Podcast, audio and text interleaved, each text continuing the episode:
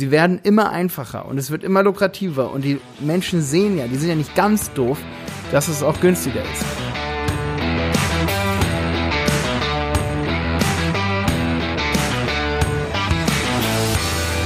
Schön, dass du wieder dabei bist bei einer neuen Folge von Wenig Zeit viel Effekt. Ich bin's mal wieder, dein Malte Helmholt. Und ich habe heute ein Thema mitgebracht. Ich war neulich äh, in einer Apotheke, in einer Online-Apotheke. Ich sage auch mal wo, auf apo-discounter.de. Da war ich shoppen und habe mir da Zahn, Zahnstocher geholt. Und ähm, so, so, so, so Gummisticks. Und die Geschichte, da habe ich das erste Mal mal so richtig selber wahrgenommen, wie sich eigentlich die Shoplandschaft in Deutschland äh, verbessert hat, die Online-Shop-Landschaft. Und auch beobachte ich regelmäßig mein, mein Verhalten, wenn ich Mikrofone bestelle oder Technik ähm, bei Thomann, im, im Musikraum Thomann, das kennen vielleicht einige von euch, dann beobachte ich oft mein eigenes Verhalten. Und über beide diese Erfahrungen möchte ich heute mit dir hier eine Folge machen. Also super interessant für alle Online-Shop-Betreiber, für alle, die einen aufmachen wollen. Hör auf jeden Fall hier heute zu, ähm, denn ich habe einige Jahre Erfahrung im Online-Shop-Business und ähm, ja, wir betreuen viele Online-Shops äh, bei die Berater Online-Marketing. Ähm, genau, mein Geschäftspartner, der Jonas, hat einen großen Online-Shop für Tee. Und ich denke, deswegen beobachte ich natürlich dieses Feld besonders genau, und jetzt geht's richtig los. Ich versuche mal heute die Folge ein bisschen lockerer zu machen und einfach auch mal ein bisschen, ich bin gerade hier am Computer, ich sitze davor und ähm, ich möchte dir so ein bisschen so ein, so, ein, so ein kleines Training geben, auch vielleicht, dass du deinen Online-Shop oder ich bin mir sicher, dass du heute mit der einen oder anderen Idee für deinen Online-Shop hier rausgehst. Es ist halt so, dass ich sagen muss, vor einigen Jahren, also so, ja, vor zwei, drei Jahren, da war es echt noch so, da waren viele Online-Shops in Deutschland noch ziemlich stark, ja, unindividualisiert, würde ich sagen. Viele waren einfach auch mit Shopsystemen gebaut, ähm, die so, sag ich mal, Ende der 2010er Jahre, sag ich mal, gebaut wurden, also 2010, 2011, 2012. Und äh, da waren einfach noch sehr viele alte Shops dabei und ich beobachte einfach, dass es immer mehr Shops gibt, die einfach komplett heftige Relaunches gemacht haben. Also Neuauflagen ihrer Shops, jetzt so in den letzten zwei, drei Jahren. Ähm, bei einem Shop be betrachte ich oder beobachte ich regelmäßig, weil ich da viel bestelle, bei thoman.de, wie die sich extrem verbessert haben, wie die einfach wirklich, also von den Filterfunktionen her, wenn man Produkte finden will, aber auch wenn man bestellt hat, von der Servicequalität, wie die sich extrem entwickelt haben. Und jetzt neulich, da wollte ich auf Amazon so, so, kennt ihr diese, ähm, also wenn man jetzt ein Implantat oder so hat, aber das sollte eigentlich jeder von euch benutzen, weil dann hat man saubere Zähne. Das sind so diese Gummisticks, ne? Die gibt's so in so einer besonders großen Größe, das dunkelgrün, die gibt's nicht im DM. Und ähm, ich, die habe ich aber beim Zahnarzt immer bekommen und dann habe ich gesagt, okay, ich will die irgendwo ja haben, diese dunkelgrün und da hat die beim Zahnarzt sofort zu mir gesagt, Malte, guck doch mal bei Amazon. Und dann dachte ich auch schon so, ja krass, ne, wie man immer echt Amazon so ähm, empfiehlt. Und dann war ich auf Amazon und habe da eingegeben, Gum Softpicks. Ist jetzt keine Werbung hier an der Stelle, die geben mir nichts dafür. Ähm, auf jeden Fall habe ich dann gesehen, boah, sieben Euro habe ich mir gedacht, so, das ist, das ist schon viel. Also gerade für die dunkelgrünen, das haben wir so eine eigene, die sind besonders dick. Wie gesagt, ich habe hinten so ein Implantat, das muss besonders gut gepflegt werden. Wer meinen Podcast hier regelmäßig hört, weiß, dass ich bald vorne auch noch ein Implantat habe. Ähm, also, das muss gepflegt werden. Aber habe ich mir gedacht, boah, sieben Euro ist eine heftige Nummer, auch wenn ich natürlich gerne den Hersteller unterstütze, dass er vielleicht das Gummi aus besonders äh, nachhaltigen Quellen bezieht. Also das wäre mir schon was wert, aber es stand nicht dabei. Also habe ich mir gesagt, okay, dann googelst du einfach nochmal und guckst dir einfach mal andere Online-Shops an, ne? Und früher war es so, also vor ein paar Jahren noch, da hatte ich dann echt immer so eine Aversion und habe gedacht so, oh, also da haben wir uns dann noch hier in der Agentur immer äh, köstlich beömmelt ähm, da habe ich dann zu Jonas gesagt, so, hier, ey, guck mal, ich will das eigentlich bei Amazon bestellen. Jetzt habe ich mir gesagt, ey, ich will ein bisschen nachhaltiger sein und mal kleinere Shops unterstützen. Dann wollte ich das hier bei dem kleinen Shop hier bestellen. Aber ich sitze hier seit einer halben Stunde, habe das dritte Mal meine Bestelldaten eingegeben und es funktioniert nicht. So dieses Gefühl hatte ich immer so in der deutschen Online-Shop-Landschaft. Es war so, immer wenn du von Amazon weggegangen bist, dann hat die Bestellung Ewigkeiten gedauert. Es war immer so, boah, die Usability hat nicht gepasst. Es war alles nicht cool. Und jetzt möchte ich zum Punkt kommen. Ich war dann jetzt neulich auf Apo-Online dann. Apo, die haben dann Shopping-Anzeigen geschaltet, da habe ich dann den Preis gesehen, für drei Euro gab's die dunklen. Ähm, Apo online, ich muss gerade mal die E-Mail noch rausholen, wo ich dann bestellt hatte. Ich gehe da noch mal in den Shop rein. Oder Apo Discounter, Apo Discounter, APO Discounter war das.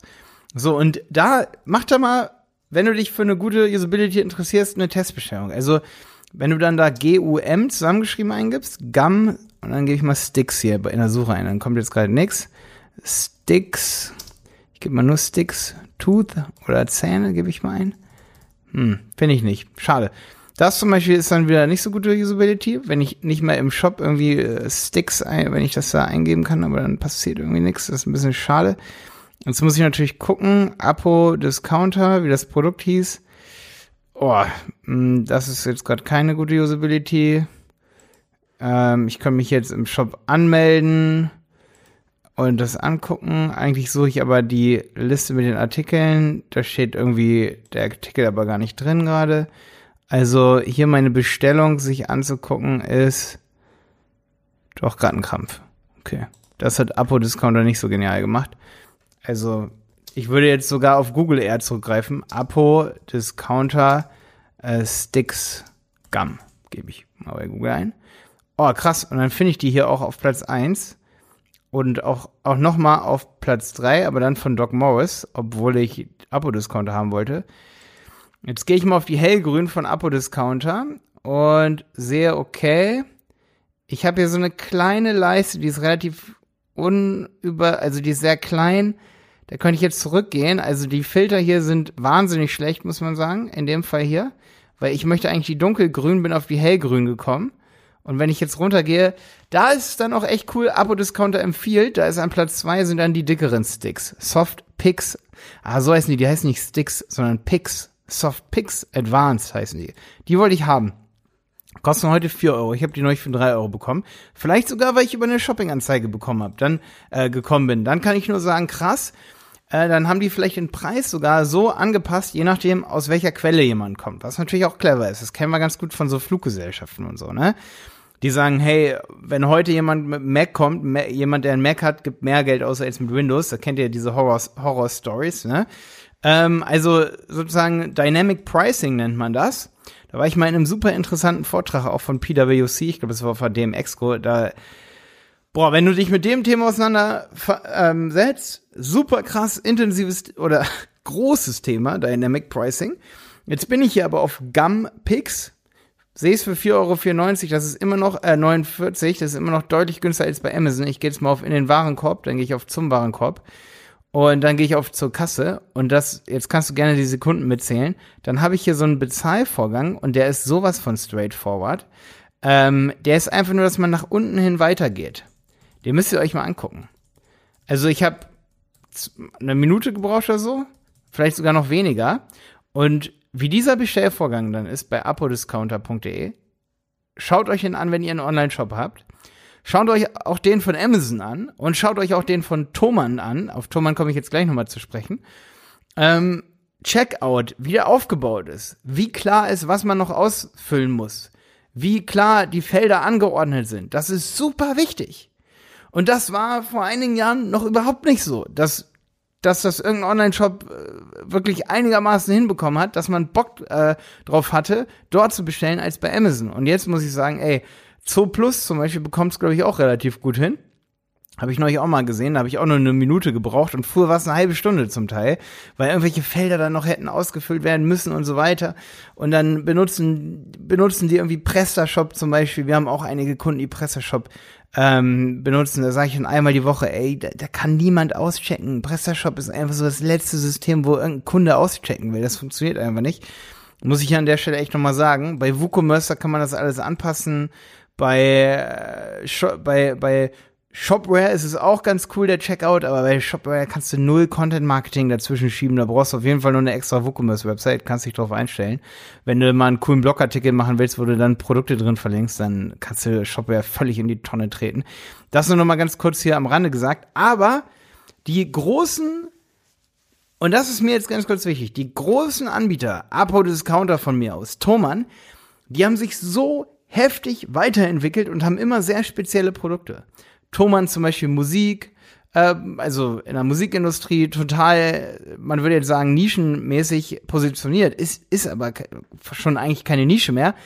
Hat aber einen riesen Vorteil zum Beispiel gegenüber ähm, Amazon, weil die einfach alles haben, du viel besser vergleichen kannst, viel bessere Bewertungen von Produkten hast.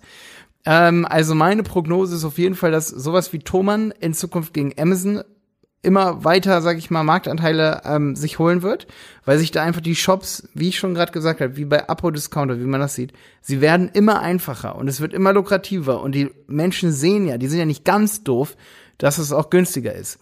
Jetzt muss ich aber sagen, die Markteintrittsbarrieren, und das ist ja für viele so wichtig, die hier meinen Podcast hören und vor allen Dingen mal diese Special-Folge hier, die, sag ich mal, sehr auf Online-Shops, ähm, sag ich mal, abzielt.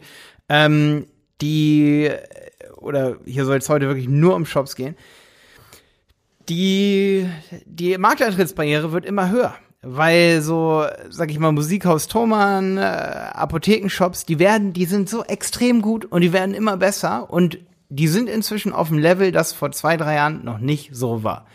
Du kannst mir gerne einen Kommentar auf YouTube hier unter die Folge geben, wenn du sagst, ey Malte, vor zwei, drei Jahren waren die auch schon so extrem gut. Aber ich wollte einfach mal in so einer Folge wie hier nochmal meine, meine Kundenreise bei Apo-Shop so ein bisschen beschreiben. Ähm, und vor allen Dingen auch nochmal, und da komme ich jetzt drauf zu sprechen, auf Thomann. Also Thomann, das Musikhaus, habe ich jetzt eben schon ein paar Mal angesprochen. Ähm, schaut euch das bitte an, macht euch da ein Konto. Wenn ihr einen Podcast vorhabt, bestellt euch mal da ein Mikrofon. Selbst wenn es mal fünf Euro teurer ist, die haben den heftigsten Support, kann ich nur an der Stelle hier sagen der ist wirklich heftig. Das könnt ihr mit Amazon nicht vergleichen. Da könnt ihr jedes Ersatzteil dann auch noch später mal dazu bekommen. Irgendwie, manchmal sind die dann zwar relativ teuer, auch so Ersatzteile. Neulich wollte ich mal zum Beispiel für das NT-USB so eine Spinne da äh, so als Ersatzteil haben, weil die wollte ich nicht immer mit hin und her sch äh, schleppen. Die hat dann irgendwie 80 Euro gekostet, wo ich gesagt habe, ja, okay, aber da kann dann Thomas nichts für, ne? Das ist dann wahrscheinlich Rode der Hersteller, der das Ersatzteil einfach unglaublich teuer macht, ne? Da kann dann Thomas nichts für, aber der Support, so, die haben mir zum Beispiel mal was aus Versehen dann äh, nochmal zugeschickt, da sollte ich dann das Paket nicht annehmen und du kriegst sofort, wenn du sowas stornierst zum Beispiel, dann kriegst du nach einer Stunde, schreibt dir jemand wirklich einen Support-Mitarbeiter, wenn das unter der Woche ist, kriegst du da sofort eine Antwort so von wegen, was du machen sollst und so, das ist heftig. So, ich bin da, es ist schon Werbung hier an der Stelle, muss ich schon fast sagen. Also, wenn ich mal irgendwo einen Link von Thomas hinpacke, ich mache da gerne Werbung für, ähm, ich bin da ein bisschen verliebt in den Shop. Ähm, ich muss aber auch sagen, dass ihr euch einfach das Ganze mal anschauen muss, müsst, ähm, wie, sag ich mal, auch der Bestellprozess aufgebaut ist und so. Und auch wie das Kundencenter aufgebaut ist, wie die Wunschlisten aufgebaut sind, wie man sich die zum Beispiel benennen kann und so.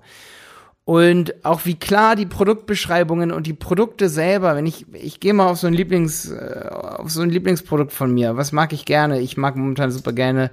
Ich gebe mal Spinne Mikrofon ein.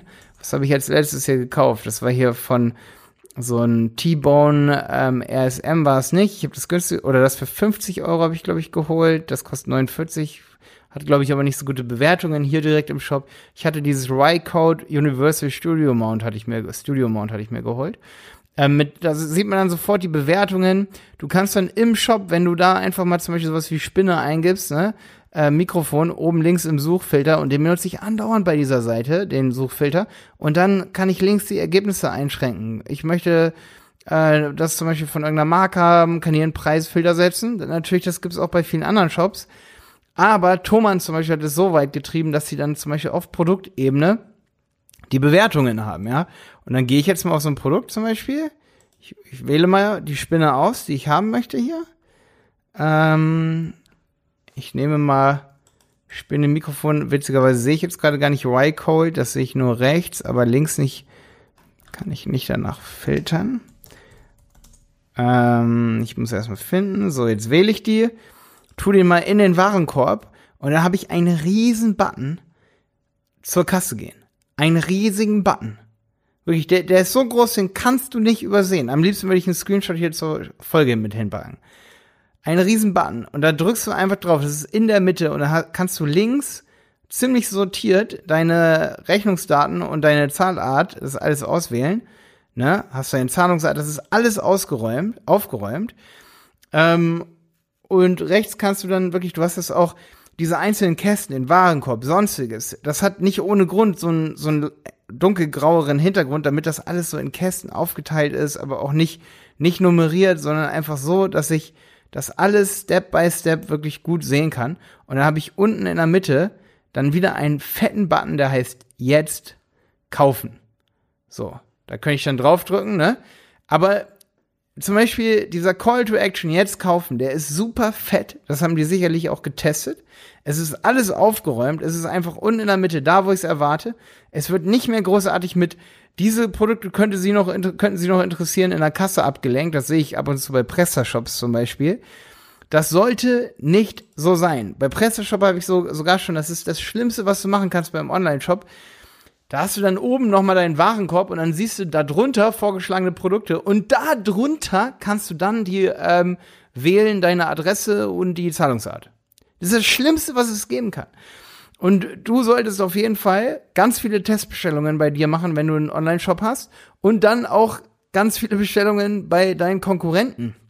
Einfach mal machen, einfach mal was bestellen, zurückschicken, wie auch immer, gucken, was sie für eine Return Policy haben, deine Konkurrenten immer wieder dort auch bestellen und gucken und testen und, und angucken. Ne? Das kann man dann ja privat mal bei der Konkurrenz bestellen, irgendwas. Ne? Ob das jetzt Autoreifen sind, hatte ich ja in der letzten Folge ganz gut als Thema. Teste, teste, teste. Guck dir andere Shops an, wenn du selber einen Online-Shop betreiben willst. Weil ich weiß, hier hören viele zu, die wollen kleine Online-Shops aufbauen und dann nehmen die sowas wie PrestaShop. Du, du merkst, ich hasse, ich bin der absolute PrestaShop-Hasser. Ähm, aber dann nehmen, nehmen die WooCommerce und konfigurieren, sag ich mal, den Checkout zu kompliziert.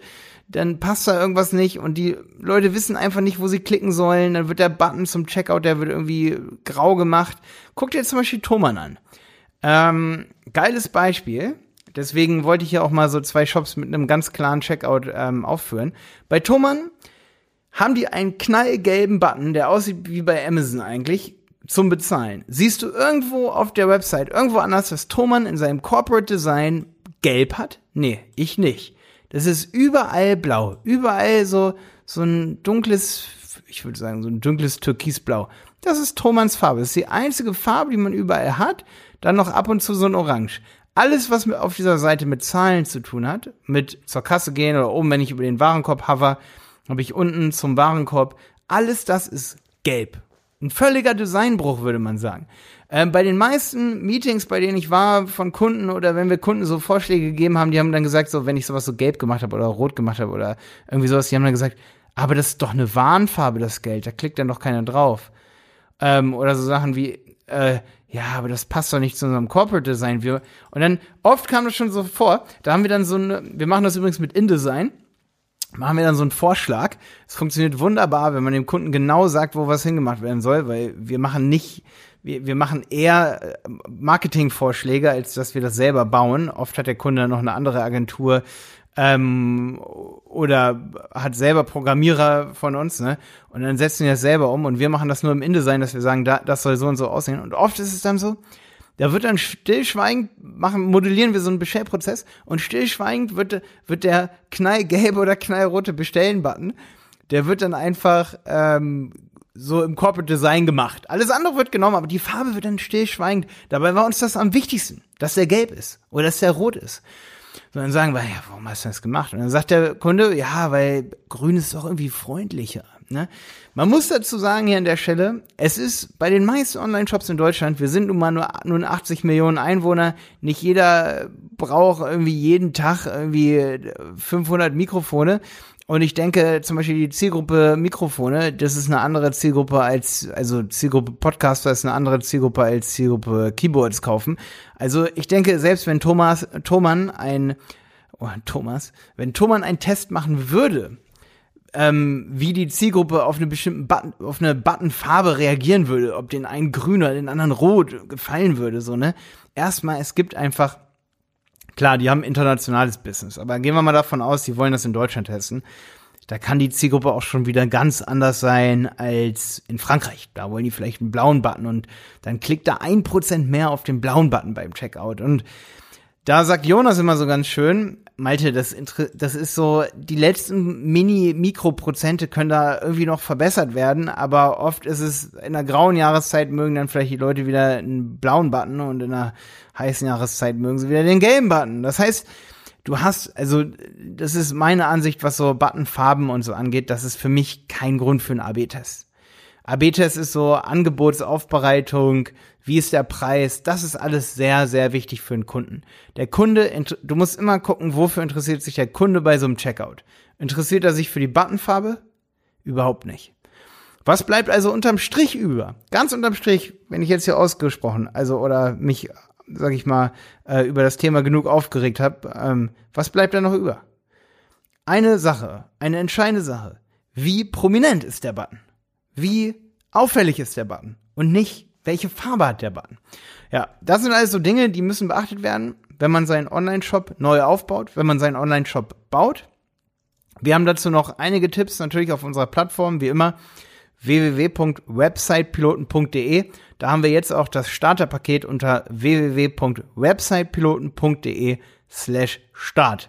Dort packen wir immer mehr Videos rein zum Thema Conversions-Optimierung, Google Ads, also äh, wie man mehr Kunden bekommt, aber auch, was man beim Bestellprozess betrachten sollte. Da hat Jonas seinen fetten WooCommerce-Kurs auch drin. Ich muss an der Stelle sagen, ich würde ziemlich wahrscheinlich einen Shop immer noch ähm, mit WooCommerce bauen und immer noch nicht mit Shopware oder so, weil Shopware ist einfach so ein Ding, wie ich hier, glaube ich, auch in der Folge hier kurz gesagt habe. Ähm, es ist einfach so, dass es immer mehr darauf ankommt, dass man ein eine Produktberatung auch beim Produkt mit dran hat, sag ich mal, für alle unentschlossenen Seelen da draußen. Ähm, aber wenn es um Bestellprozesse geht, sollte man da wirklich vielleicht sogar auf eine eigenprogrammierte Lösung dann hin zu, also zugreifen, wenn einem der Bestellprozess bei WooCommerce nicht passt. Da sollte man sehr stark auf das Template achten. Im Notfall, wenn man das nicht machen kann als kleiner Shop, muss man eben sowas wie Shopware nehmen, wo das Ganze noch ein bisschen ähm, einfacher schlank zu machen ist und einfacher auch hoch zu skalieren, sage ich mal. Aber wie, wie schon gesagt, ähm, es gibt da nur relativ wenig Lösungen in Deutschland momentan, die sich da wirklich am Markt etabliert haben, um sowas richtig schlank zu machen. Ähm, deswegen hier nochmal eine kleine Technikempfehlung hier am Ende der Folge. Wenn ich einen Shop bauen würde, dann sicherlich auch nicht mit Shopify und so. Das ist einfach zu doll am amerikanischen Markt noch dran. Vielleicht würde ich mir, wenn ich jetzt momentan einen Shop starten würde, das kommt aber voll aufs Produkt an. Da hatte ich ja auch letzte Woche gerade erst die Folge zum Thema Marketing ist immer extrem individuell.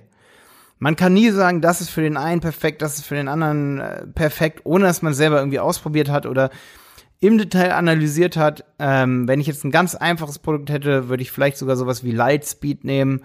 Wenn ich ein sehr komplexes, individualisierbares Produkt hätte, dann würde ich ein Shop-System nehmen, wo ich, wo ich ein Modul finde, wo ich zum Beispiel 3D-Ansichten generieren kann aus äh, Mass Customization Plugins zum Beispiel wo man irgendwie Schränke anpassen kann, Caps anpassen kann. Da würde ich dann gucken, was gibt's da für 3D-Plugins und für welche deutschen Shop-Systeme, die im deutschen Markt gut funktionieren, ähm, sind diese Plugins, sag ich mal, verfügbar.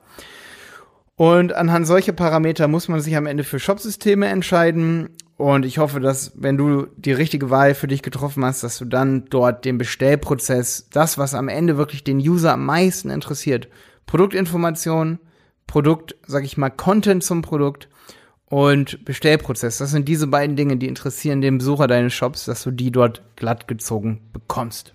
Ich freue mich, dass du wieder dabei warst bei dieser sehr intensiven Folge zum Thema Online-Shops und meine Erfahrung in den letzten ja, Monaten mit Online-Shops.